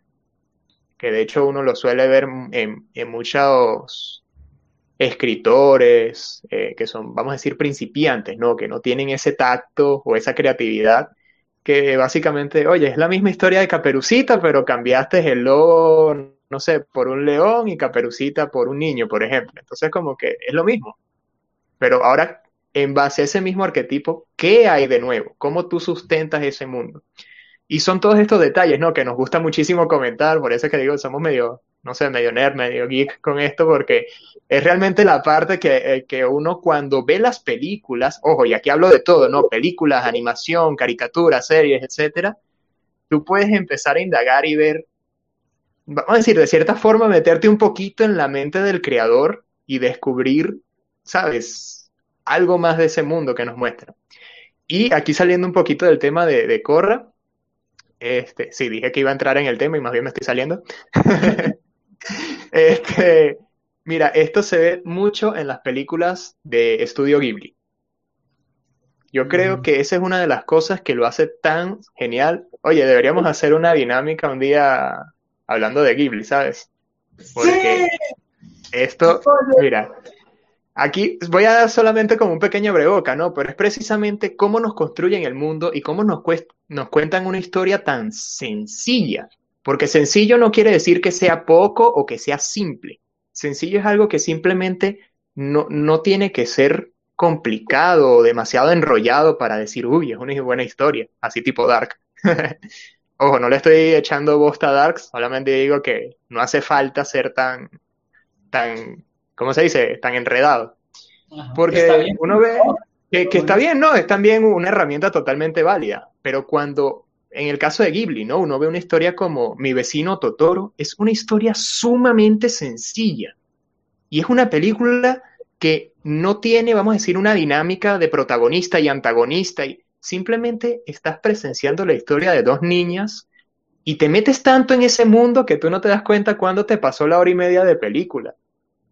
Entonces, ¿sabes? Es parte de ese realismo, no sé cómo decirlo, como ese realismo mágico, ¿no? Que tienen las películas de Ghibli y que cuando eres capaz, ¿no? De, de, abrirte a esto, puedes encontrar esa misma, o vamos a decir, te va a surgir la necesidad de buscar este realismo mágico en cualquier otra creación artística. Y volviendo al tema de Corra, antes de seguirme viendo, este, esto mismo lo vemos entonces con todo lo que hemos estado hablando. O sea, es buscarle como que el sentido, los por qué, qué hay detrás de la propia historia que nos están contando, que es, corres el avatar, se fuga a Ciudad República, se hace amigos, tiene ahí un triángulo amoroso, este, que de verdad me, da un poquito de pena ajena, no sé, me parece una telenovela mexicana. Sí, pero son cosas que son adolescentes, o sea, la parte romántica. Es un, bueno, y algunos en adultez, pero por lo menos en esa etapa es un real. Sí, ¿no? Y es como que, bueno, lo que nos muestran principalmente, ¿no? Y bueno, obviamente todo el arco de Amón, que es súper interesante, me parece un maestro súper genial también la manera en que lo pone. A algunos le parece exagerado, pero yo creo que fue muy, muy al punto, ¿no? Como, como mostraron el, la sangre control. Pero más allá de eso, ¿no? Todo, ya vemos que, oye, es la historia, ¿no? Como este, comentábamos en las dinámicas anteriores, eh, que de hecho tocamos un poquito el tema en la dinámica pasada, pueden buscarla en YouTube eh, del Rincón Random, que hablábamos de la música, eh, que justamente mencionábamos, ¿no? Que la música en Corra es muy jazz, ¿no? Y el jazz, toda la historia que representó en Estados Unidos, con la gente blanca, la gente negra, y que vemos ese mismo choque, ¿no? En este caso, la gente con poderes y las personas sin poderes. Y cuando tú dices, oye, tiene sentido, ¿no? O sea, tiene sentido el, ya, el que ya nos quiten los tambores y nos pongan un saxo el que ya las personas no, no canten música frente a una hoguera, sino que la escuchen por la radio. Ya comienza a cobrar más sentido y digamos que ya podemos a, ah, tener la oportunidad de cambiar el choque que nos da la serie al principio por precisamente ser los elementos que nos ayudan a abrirnos más a la historia. Porque no es la, como decía hace un momento, no es la historia de por sí, es el cómo nos cuentan esa historia. Claro ahí para seguir viendo unos comentarios. Ah, bueno, ahí les puse el YouTube, ya que lo mencionamos tanto, no se los había puesto, es youtube.com slash random. Y también en Spotify nos pueden encontrar, ¿verdad? Con esto de Blavatar. Eh, se llama así Blavatar de bla bla Pero bueno, siguiendo con los comentarios, dicen que hubiera sido de Avatar por parte de Netflix. Lo vamos a ver en su adaptación ahora. No podemos. Ahí sí no me atrevo a opinar nada. nada. Igual. Carlos dice, la boda de Barrick y Zully está repleta de imágenes de bodas occidentales modernas, desde el vestido blanco, la forma en que se organizan los oficiales, la multitud reunida. Totalmente cierto, ahí sí vemos sí, cambios. Totalmente diferente a, la, a lo, ¿cómo se llamaba? Al final de Avatar, ¿verdad? Que vimos todo el ¿cómo se llama? La organización, pues, de cuando ya el suco y todo. Dice Eduardo, yo pienso que el próximo avatar tendría dificultad con el agua, al menos así es en mi fan. Tienes razón y tiene lógica, porque ya vimos que les costó el fuego, vimos que les costó el aire, el siguiente va a ser tierra, entonces la tierra no le puede costar, por lo cual tendría que ser el agua. O capaz quisieran hacer como que el cambio allí, como que decir, oye, maestro tierra, pero le cuesta la tierra. Y vamos a decir, se salva porque es el avatar. Ah, oye, pudiera ser interesante. O se imagina incluso que fuera un avatar que le costara tener control en cualquier elemento. Un avatar casi que sin control, que ya al final lo va recuperando y todo, pero sí, sería interesante. y pregunta, ¿a qué te refieres? No sé a quién es esa pregunta, Carlos. Si a Eduardo o a nosotros. ¿Y en qué parte? ¿De a qué te refieres? Nos puedes explicar ahí en el comentario. Si es con nosotros, te respondemos. Claro, claro. Y bueno, ya estamos con la hora y media. No sé si nos podemos quedar, si quieren comentar más, podemos seguir un poco hablando un ratito más con ustedes. Pero creo que ya el tiempo oficial se nos acabó, ¿verdad? Sí. Uy, de verdad que, mira, uno a veces se pone a pensar, ¿no? Por lo menos en mi caso, antes de las dinámicas, siempre vemos un poquito la historia, leemos algo, ¿sabes? Para tener poco que comentar. Y uno siente como que es corto y a la vez nos extendemos tanto. Y mira, lo bonito de eso es darse cuenta que independientemente ¿no? de la opinión general que puedas tener, en este caso, ¿no? con la leyenda de Ang o la leyenda de Korra, es ver todo el cariño que le pusieron los creadores. Que a pesar de las fallas, porque fallas hay en todo, mira, no todo el mundo te puede escribir una historia o te puede crear un mundo a, a este nivel. No, y no solo eso, o sea, Además de eso, crear el mundo y darle continuidad a lo largo de más de 100 años, porque o sea, tenemos la historia desde el Avatar One, que no nos dicen hace cuánto fue, hasta Korra, que es un contexto demasiado amplio. Y obvio, tiene sus fallas y son válidas. O sea, si no les gusta Korra, es válido que no les guste. Si les gusta, es válido que les guste, pero eh, un poco lo que nos decía Rama, aprender a, ver qué es lo que no me gusta y por qué, y tal vez incluso ver que, y estar abiertos a que tal vez eso que no me gusta está bien, es válido que no me guste, pero tiene cierto sentido.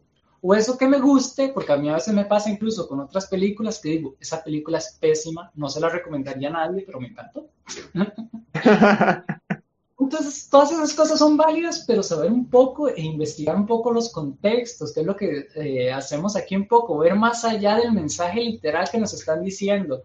Muy bien, como, estamos, como hemos mencionado muchas veces lo del jazz, ok, tocan jazz, sí, porque en los años 20 tocaban jazz, punto. No, toda la historia que hay detrás del jazz y por qué puede ser que pusieron el jazz en ese momento y uno diga, mira, el jazz no me gusta y no me gusta que suene ahí, pero mira, está interesante que suene ahí por esto, esto, esto tiene sentido. Entonces, como tener esas cosas, porque vamos a ver que cualquier faula, película, serie, anuncio de televisión, eh, no sé, o sea, cualquier producto que esté emitiendo un mensaje, casi todas las cosas están puestas por una razón.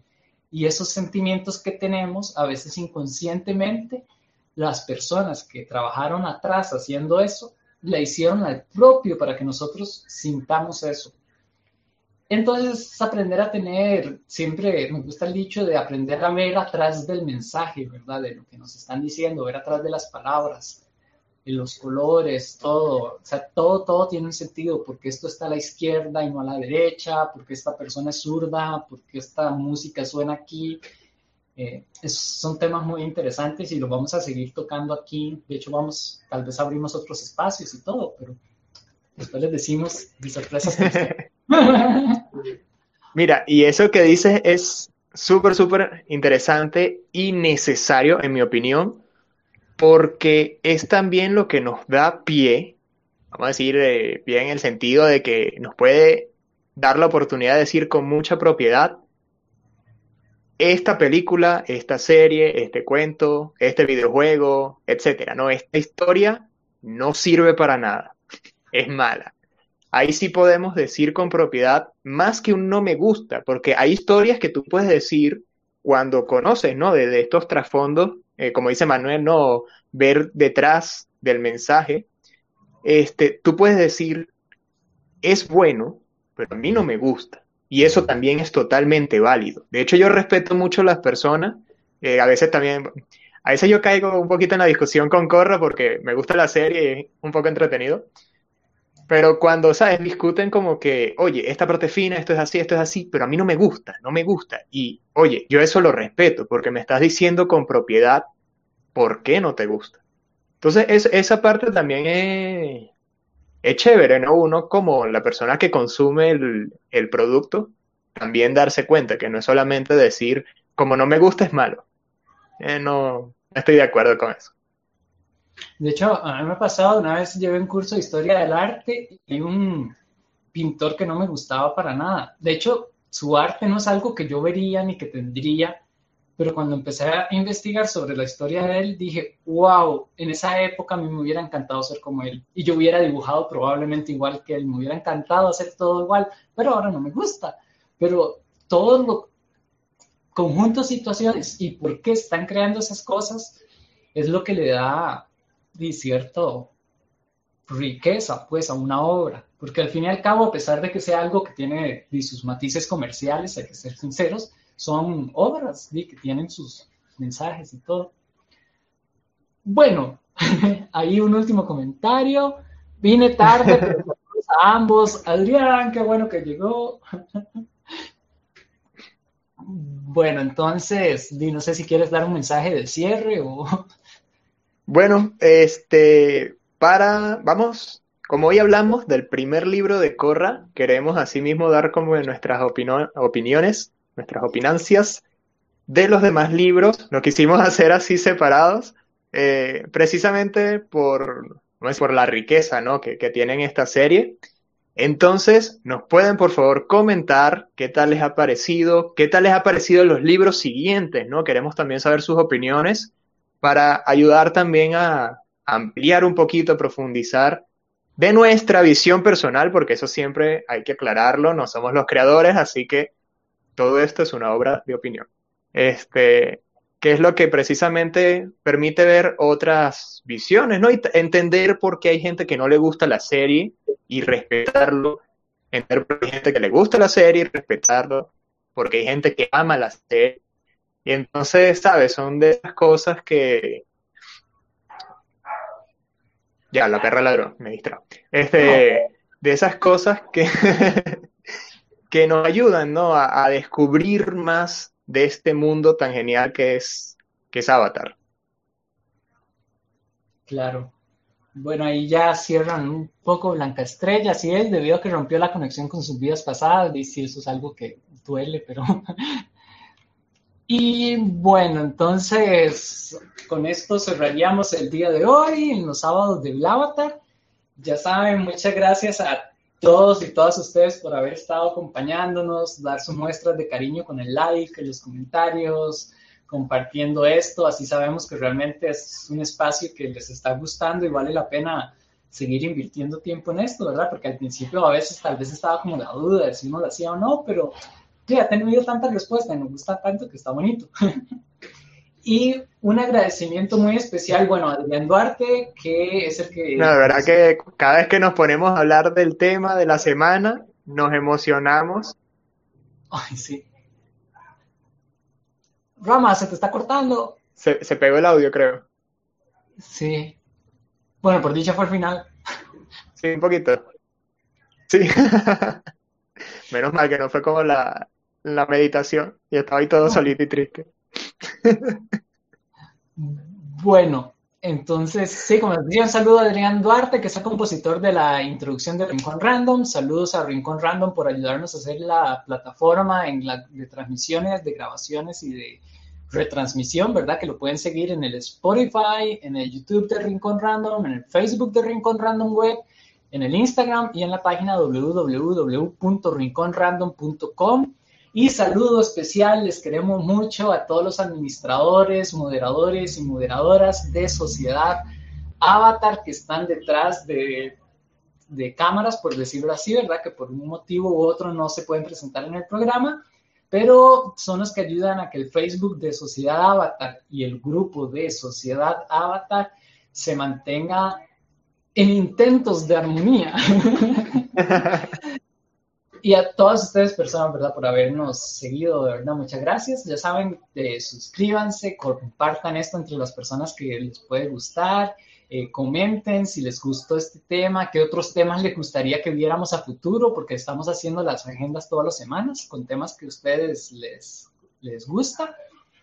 Y, creo que eso es todo. No sé si me, se me olvidó saludar, despedir a alguien.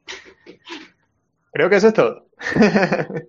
Ay, el último comentario antes de, es la primera vez que lo veo y me encantó este live, se ganaron un nuevo ah. fan. Ay, gracias Ulises.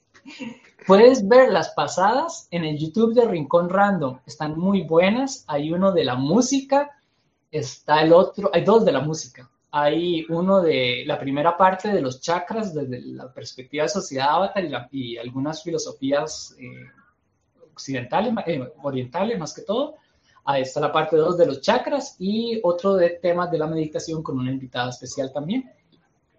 Entonces, eso sería y ya saben, en Rincón Random estamos haciendo transmisiones día de por medio. El lunes tenemos entrevistas con un artista y un artesano muralista y pintor de Costa Rica. El miércoles vamos a hablar sobre, va a ser un programa especial por el Día de los Niños y las Niñas. El viernes se transmiten juegos de rol, principalmente Warhammer.